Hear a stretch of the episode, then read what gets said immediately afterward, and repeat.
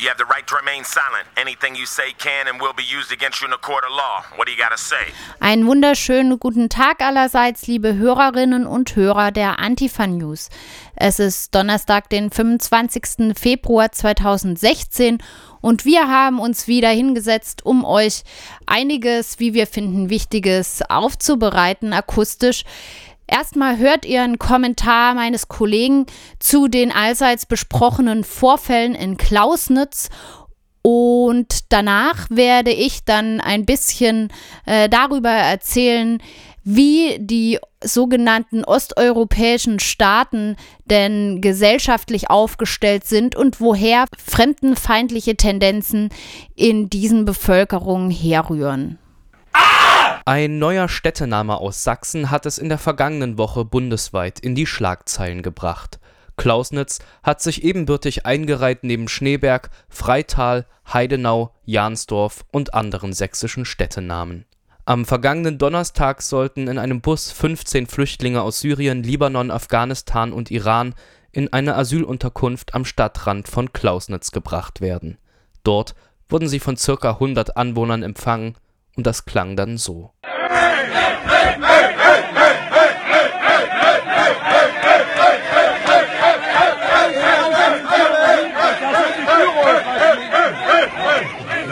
Verpisst euch doch! Warte nicht rumholen hier! Seid ihr auf die Höhe gekommen, wenn ihr zurückfällt? Heben!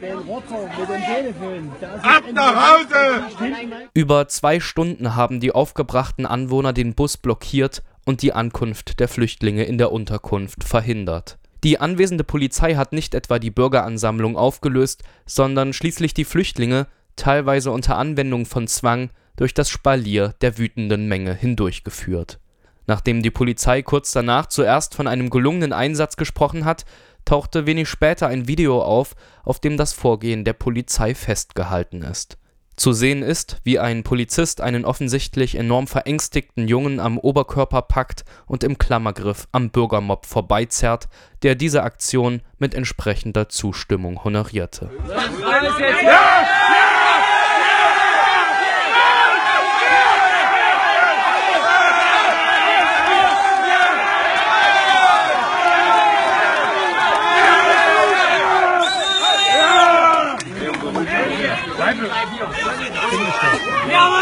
Oye.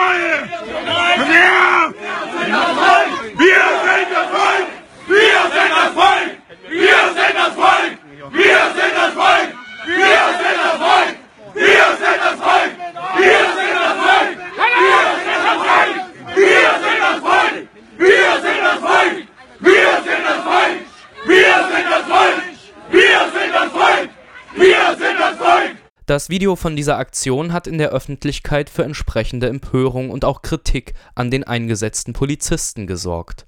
Die Polizei hat das Vorgehen nachträglich auf einer Pressekonferenz am 22. Februar in Chemnitz noch einmal gerechtfertigt. Als Resümee äh, kann ich dazu feststellen, dass sich an dem Einsatzablauf selbst nichts rütteln lässt.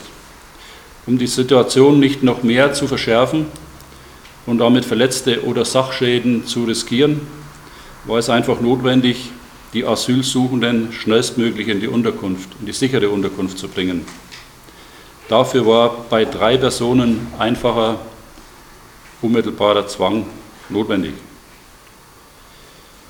Dieser mehrstündige, hochemotionale Einsatz, bei dem es am Ende keine Verletzten, keine Sachschäden gab, wurde mit einer kurzen, losgelösten Videosequenz und ohne bisherige Kenntnis der Hintergründe öffentlich angeprangert.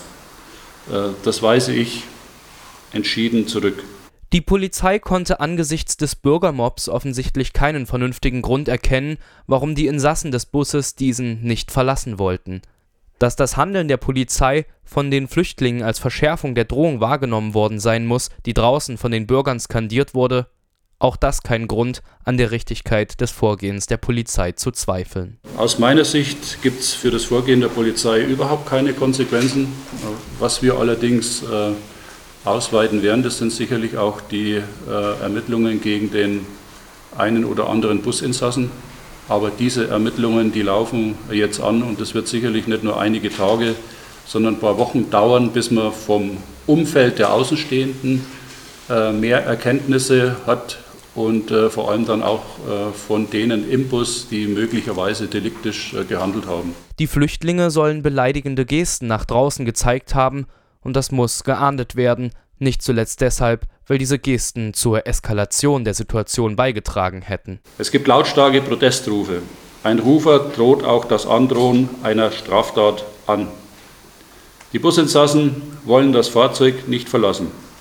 Mit einem Dolmetscher, der die Asylbewerber bereits in der Unterkunft äh, erwartete, versuchen die Einsatzkräfte, die Ankommenden zum Aussteigen zu bewegen.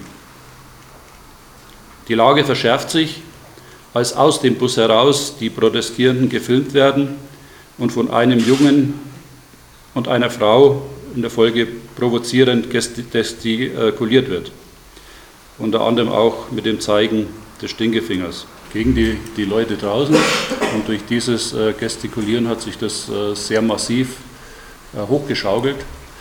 Zunächst wollten sie ja blockieren und verhindern, dass die Businsassen dieses Objekt erreichen. Und dann konnte es ihnen nicht schnell genug gehen, dass die aus dem Bus rauskommen. Äh, insofern kann man davon aus oder daraus ableiten, äh, wie sich dort äh, diese Situation durch dieses äh, Gestikulieren nochmal verschärft hat. Das Vorgehen der Polizei wurde dann auch noch einmal von ganz oben vor der Kritik in Schutz genommen. Und das war nicht, offenbar nicht vorhersehbar für die Polizei.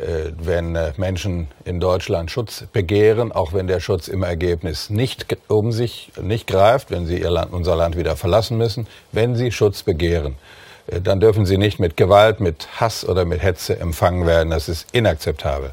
Deswegen hat die Polizei meines Erachtens auch richtig gehandelt, die Menschen aus dem Bus zu bringen. In der Unterkunft waren sie sicher untergebracht.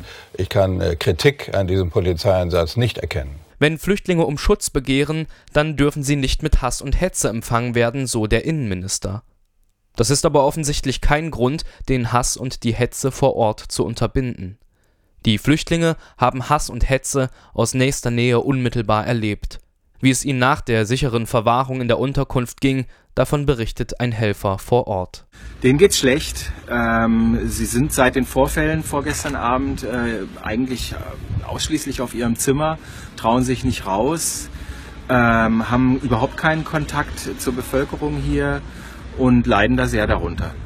Theoretisch können sie raus, sie sind so frei, aber sie trauen sich nicht, was man auch verstehen kann. Also wir standen ja hier jetzt auch schon länger vor der Tür und haben hin und wieder Autos vorbeifahren sehen, wo einzelne Personen drin sitzen und hier rüber gucken. Also ähm, sie scheinen auch kontrolliert zu werden. Also es ist eine unschöne Situation hier. In den Tagen danach sind nun noch einige brisante Details zu dem Vorfall in Klausnitz bekannt geworden. So hat sich herausgestellt, dass der Betreiber des Flüchtlingsheims selbst ein Mitglied der rechtspopulistischen Partei Alternative für Deutschland ist. Er soll selbst auf Bürgerversammlungen aufgetreten sein, auf denen er Verschwörungstheorien referierte, dass die USA den Flüchtlingsstrom nach Europa bewusst erzeugt hätten, um Europa zu destabilisieren. Als das bekannt geworden ist, musste er natürlich seinen Posten räumen nach der Betreiberfirma aber nicht, weil es fragwürdig ist, einen Flüchtlingskritiker mit der Verwahrung von Flüchtlingen zu betrauen, sondern zum Schutz seiner eigenen Person. Er sei in derselben Firma nun einem anderen Aufgabenbereich zugeordnet. Der Bruder des Leiters der Unterkunft soll die Blockade am Donnerstag übrigens organisiert haben für den Oberbürgermeister von Klausnitz ist all das kein Grund zur Beunruhigung. Also zunächst einmal äh, schäme ich mich dafür, für das, was hier passiert ist. Ich muss aber auch sagen, dass 95 Prozent äh, der Menschen hier waren, der Einwohner hier waren, um einfach mal zu gucken, wer kommt. Und die 5 Prozent waren halt äh, einige wenige aus dem Ort, aber Großteil auch so Demotouristen, äh, die einfach rangekommen sind und einfach mit Krawall gemacht haben. Na klar, die Krawallmacher kamen nicht von hier. Eine Darstellung, die im Widerspruch steht zu dem, was die Polizei zuvor bekannt gegeben hatte. Die Blockade wurde von Klausnitz aus organisiert und der Bürgermob bestand zum größten Teil aus Klausnitzern. Schon in den Wochen zuvor hatte es in Klausnitz immer wieder Bürgerversammlungen gegeben, auf denen stets große Sorge über die mögliche Ankunft von Flüchtlingen geäußert wurde. Aber fassen wir die Ereignisse von Klausnitz noch einmal zusammen. Wenn Flüchtlinge in Deutschland ankommen und auf die Entscheidung über ihren Asylantrag warten, dürfen sie ihren Aufenthaltsort nicht selbst wählen, sondern bekommen von den Behörden eine Unterkunft zugewiesen. In diesem Fall wurden sie einer Unterkunft zugewiesen, deren Betreiber Mitglied einer fremdenfeindlichen Partei ist. Dessen Bruder organisiert eine Blockade des Busses, in dem die Flüchtlinge zur Unterkunft gebracht werden sollen, und ihm schließen sich ca. 100 Menschen an, die größtenteils aus dem Ort kommen. Die Polizei macht sich dadurch zum Komplizen dieser Menge, indem sie den Flüchtlingen nun nicht zu verstehen gibt, dass sie sie vor der aufgebrachten Meute da draußen schützen wird. Stattdessen wendet sie Gewalt auch gegen Kinder an, die möglicherweise von der Flucht bereits traumatisiert sind, um sie durch das Spalier einer gröhlenden Menge in die Unterkunft zu schleifen. Die Polizei rechtfertigt dieses Vorgehen im Nachhinein, gibt darüber hinaus den Flüchtlingen eine Mitschuld an der Situation und kündigt Ermittlungen gegen sie an. Offensichtlich sollen es sich die Flüchtlinge gefallen lassen, sich in die barbarischsten Winkel dieses Landes fahren zu lassen, dort dem Mob wie auf dem Präsentierteller vorgeführt zu werden und bei dessen Beschimpfungen vollkommen ruhig zu bleiben. Wenn nicht, Ermittlungen. Diese Verstrickungen vor Ort werden nun auf allen Ebenen der Politik verharmlost. Der Oberbürgermeister meint, die Bösen kommen nur von außen und der Innenminister stellt sich fraglos hinter das Vorgehen der Polizei. Es sind sächsische Verhältnisse, wie sie im Bilderbuche stehen, mit einer Absegnung von ganz oben. Damit soll nicht gesagt sein, dass der rassistische Bürgermob von Klausnitz in der deutschen Öffentlichkeit und in der deutschen Politik nicht eindeutig verurteilt würde. So titelte die Berliner Zeitung mit der Schlagzeile Klausnitz, das ist der Blick in den Abgrund. Diese Aussage mag stimmen, aber es wäre hinzuzufügen, es ist der Abgrund dieser Gesellschaft. Das wird etwa deutlich, wenn man sich noch einmal die Aussage des Innenministers genauer auf der Zunge zergehen lässt. Wenn äh, Menschen in Deutschland Schutz begehren, auch wenn der Schutz im Ergebnis nicht um sich nicht greift, wenn sie Land, unser Land wieder verlassen müssen, wenn sie Schutz begehren, äh, dann dürfen sie nicht mit Gewalt, mit Hass oder mit Hetze empfangen werden. Das ist inakzeptabel. Was hat der Innenminister da gesagt? Wenn Menschen nach Deutschland fliehen, dann dürfen sie nicht mit Gewalt, Hass und Hetze empfangen werden und das gelte auch dann, wenn sie nach einem negativen Asylbescheid wieder abgeschoben werden. Was kann man aus einer solchen Aussage über diesen Staat lernen?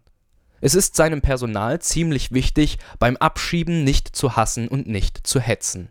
Das gerade verabschiedete Asylpaket 2 zielt darauf, noch mehr Menschen noch schneller abzuschieben, was unter anderem erreicht werden soll durch spezielle Abschiebelager für Balkanflüchtlinge, durch die Reaktivierung der Residenzpflicht für Flüchtlinge, durch Abschiebung auch psychisch kranker Flüchtlinge. All das hat mit Gewalt, Hass und Hetze natürlich nichts zu tun. Auch beim schnelleren Abschieben achtet man noch auf den guten Umgangston. Höflichkeit ja, Schutz nicht unbedingt.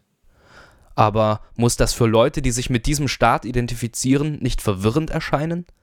Fordern Sie nicht einfach die ideologischen Konsequenzen aus diesem Staat ein, dem Flüchtlinge offenbar ausschließlich als Problem gelten? Passen Hass und Hetze nicht viel besser zum sehr wohl sehr gewaltsamen Umgang des Staates mit Flüchtlingen?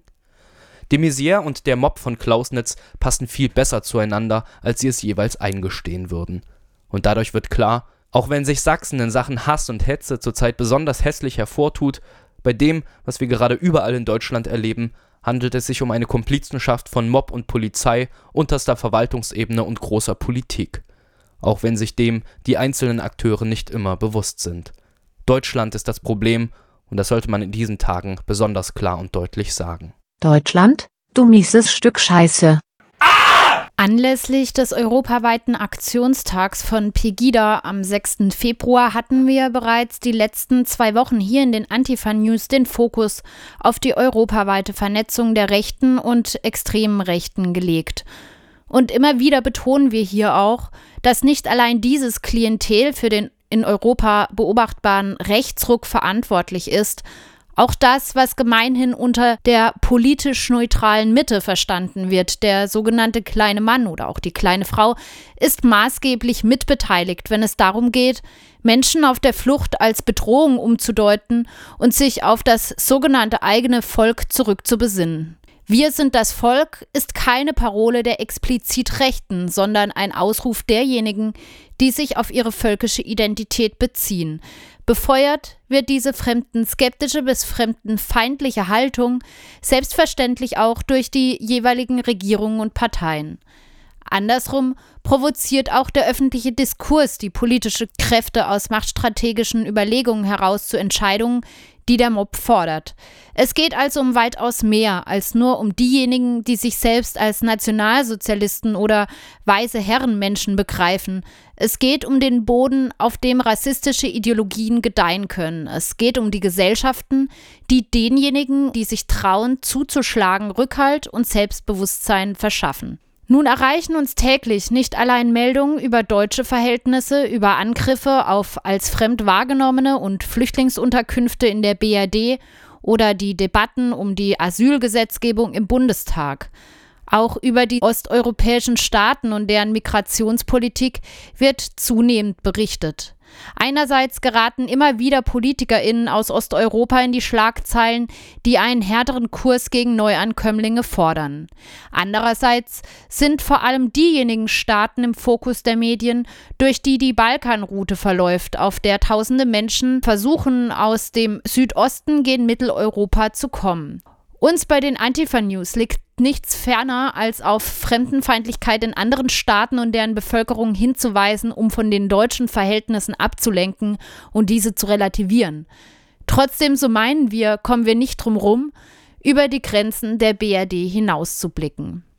Zugegeben, es sind so viele Meldungen, die sich um das Thema Migration und Asyl drehen und es ist allein schon territorial gesehen ein so großer Raum, um den es dabei geht, dass es schier unmöglich scheint, einen Überblick zu bekommen. Da wir aber der Meinung sind, dass genau das notwendig ist, dass hier in den Antifa-News nicht allein die Missstände in Kaltland benannt werden sollten, sondern es ebenso not tut, sich aus seinem verhassten Schneckenhaus herauszubewegen, in dem es doch noch immer im internationalen Vergleich ganz schön muggelig zugeht.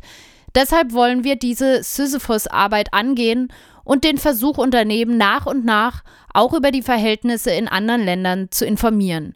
Es gibt sehr unterschiedliche Vorgehensweisen, sich einem Thema zu nähern. Will man begreifen, weshalb eine Gesellschaft tickt, wie sie tickt, dann scheint es naheliegend, in die Geschichte dieser Gesellschaft zu blicken.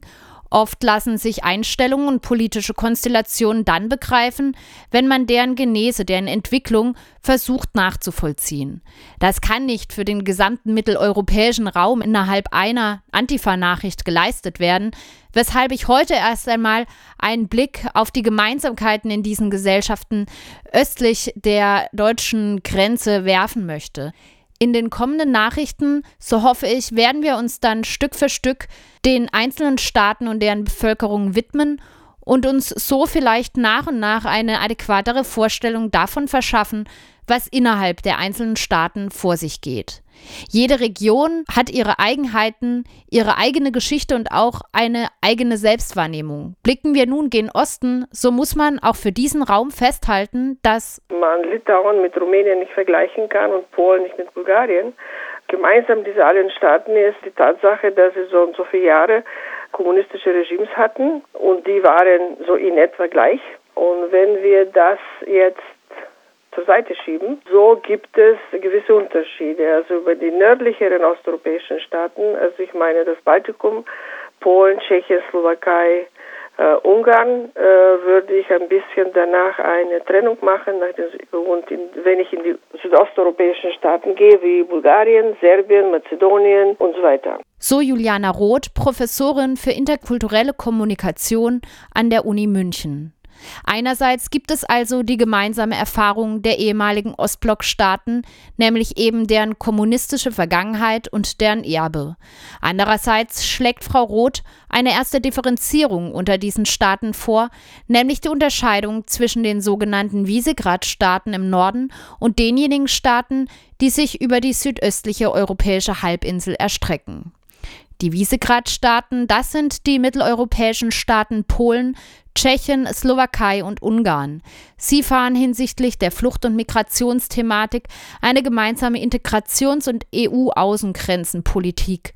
So unterstützte beispielsweise Polen seinen Nachbarstaat Ungarn, indem er Ungarn Personal zur Grenzsicherung entsendete. Vergangenen Donnerstag kündigten zudem die vier Visegrad-Staaten kurz V4 an, auf dem EU-Gipfel die Balkanroute in Zukunft noch hermetischer gegen Flüchtlinge abriegeln zu wollen und sagten Mazedonien und Bulgarien Unterstützung in der Grenzsicherung zu. Anders als diese V4-Staaten sind diejenigen Staaten mit den aktuellen Fluchtbewegungen konfrontiert, die sich auf der südöstlichen europäischen Halbinsel befinden, diejenigen osteuropäischen Länder also, über die unzählige Menschen aus der Türkei und Griechenland versuchen, nach Mitteleuropa zu flüchten, beispielsweise Slowenien, Serbien, Kroatien oder Mazedonien. Auch über diese Staaten und die dort Wohnenden erreichen uns nahezu jeden Tag Nachrichten, wie beispielsweise die Verstärkung verschiedener Grenzen, wie jüngst die Errichtung eines Metallzauns mit Stacheldraht an der mazedonisch-griechischen Grenze und die dortige Verschärfung der Einreisebedingungen für Menschen auf der Flucht.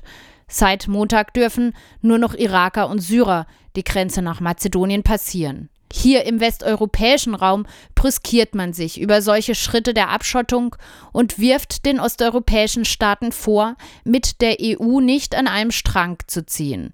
In der aktuellen Debatte ist zu beobachten, dass die Verurteilungen also sehr schnell gefällt werden, wenn man sagt, die weigern sich Flüchtlinge aufzunehmen. Von da an kommen die ganzen Wahrnehmungen von hier erstmal. Also das ist etwas, was nicht sein sollte. Das ist Fremdenfeindlichkeit das ist keine Solidarität mit den äh, westeuropäischen EU-Staaten und so weiter und so fort. Das ist sehr schnell. Jetzt gehe ich auf die andere Seite der sogenannten osteuropäischen Staaten mit der gemeinsamen kommunistischen Vergangenheit. Und ich muss an erster Stelle sagen, dass alle diese Staaten, so wie man hier in Deutschland sagt, mit dem Fall der Mauer, wo keines dieser Länder eine Mauer hatte, dass äh, für die Gesellschaften und für die Menschen riesige Veränderungen sich ergeben haben und die nicht immer positiv waren. Mit diesem Umstand hat sich die öffentliche Meinung in Westeuropa nicht beschäftigt, also kaum. Was also würde zutage treten, würde man sich mit der Vergangenheit dieser Staaten und deren Gesellschaften beschäftigen? Ähnliches wie das, was man entdeckt, wenn man ins sogenannte Tal der Ahnungslosen nach Sachsen blickt. Zum einen das, was pauschal unter der Erfahrung der Wendeverlierer verstanden wird, zum anderen eine Bevölkerung, die in ihrer Vergangenheit weitaus weniger Erfahrung mit Migrantinnen und Migranten sammelte, als das im Westen der Fall war. Was die Gemeinsamkeiten sind äh, für diese Länder, äh, das sind die Folgen der riesigen Veränderungen, die mit der Wende stattgefunden haben, die alle Sparten des Lebens äh, betroffen haben, die politischen Aspekte, die wirtschaftlichen Aspekte, die gesellschaftlichen Aspekte. Da sind Veränderungen von einem solchen Ausmaß und so grundlegend, wie kein einziges westeuropäisches Land überhaupt erlebt hat in der nahen Vergangenheit.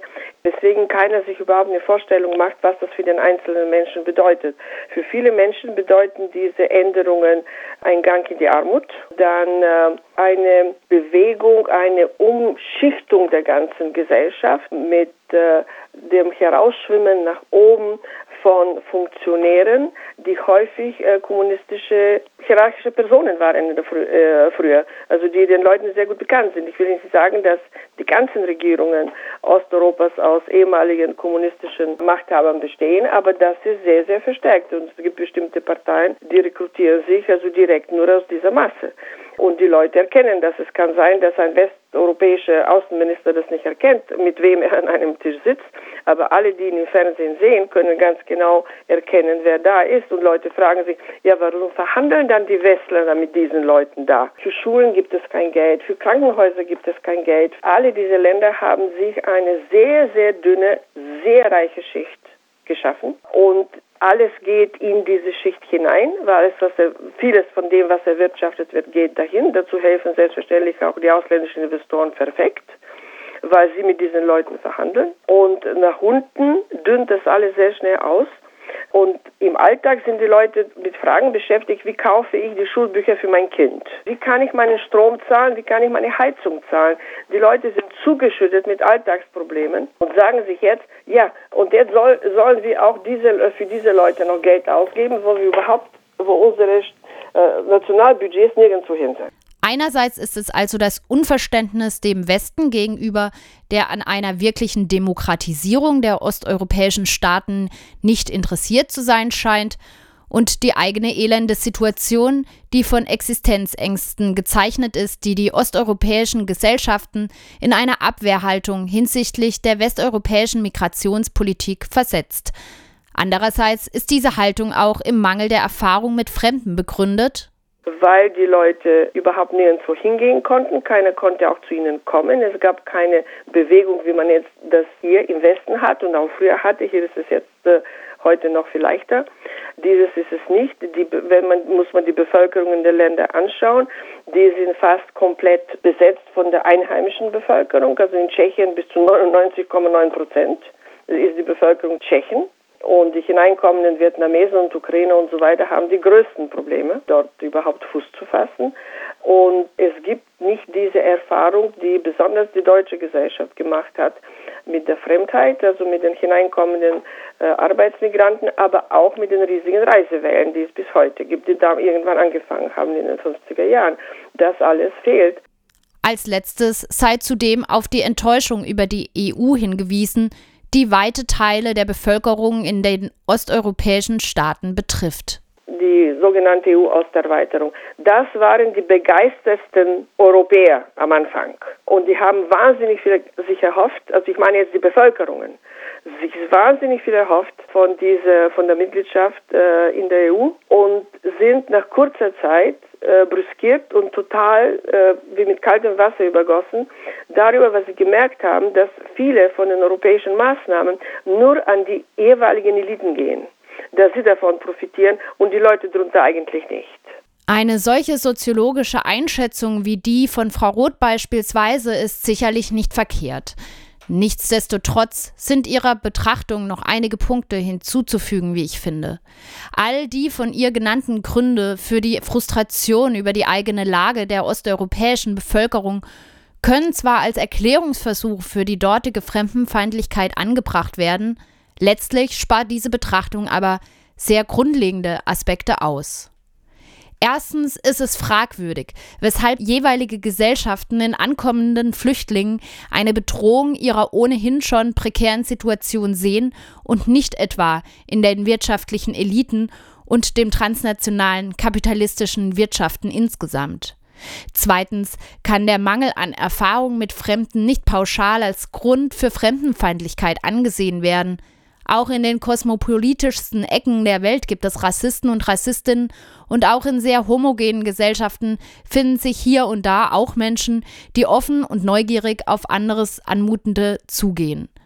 Und drittens wird, indem die Nachteile der osteuropäischen Gesellschaften aufgezeigt werden, eine gewisse Haltung reproduziert, die man hierzulande nur allzu gut kennt und nicht nur mir allein zuwider ist. Ich spreche davon, sich erstens als ein sogenanntes Volk oder eine Volksgemeinschaft zu verstehen und zweitens von einer Opferhaltung, die den Zusammenhalt unter der angestammten Bewohnerschaft des jeweiligen Landes umso mehr verstärkt, desto größer das Leid dieser Schicksalsgemeinschaft ist. Sicher, der Großteil denkt in diesen Kategorien, identifiziert sich mit seiner oder ihrer Nation. Um diese Leute zu verstehen, braucht es einen solchen Blick wie den von Frau Roth.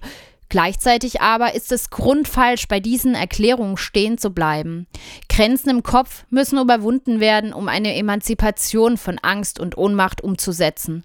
Und das bedeutet eben auch, nicht im Selbstmitleid oder im Mitleid anderer sogenannter Völker gegenüber stehen zu bleiben, sondern Staat, Nation und Kapital als Grundpfeiler dieser unserer herrschaftlich organisierten Welt zu benennen und aufzuzeigen, dass sie die Motoren dessen sind, was vielen Menschen alltäglich widerfährt und uns in Kaltland per Bilder und Nachrichten ereilt.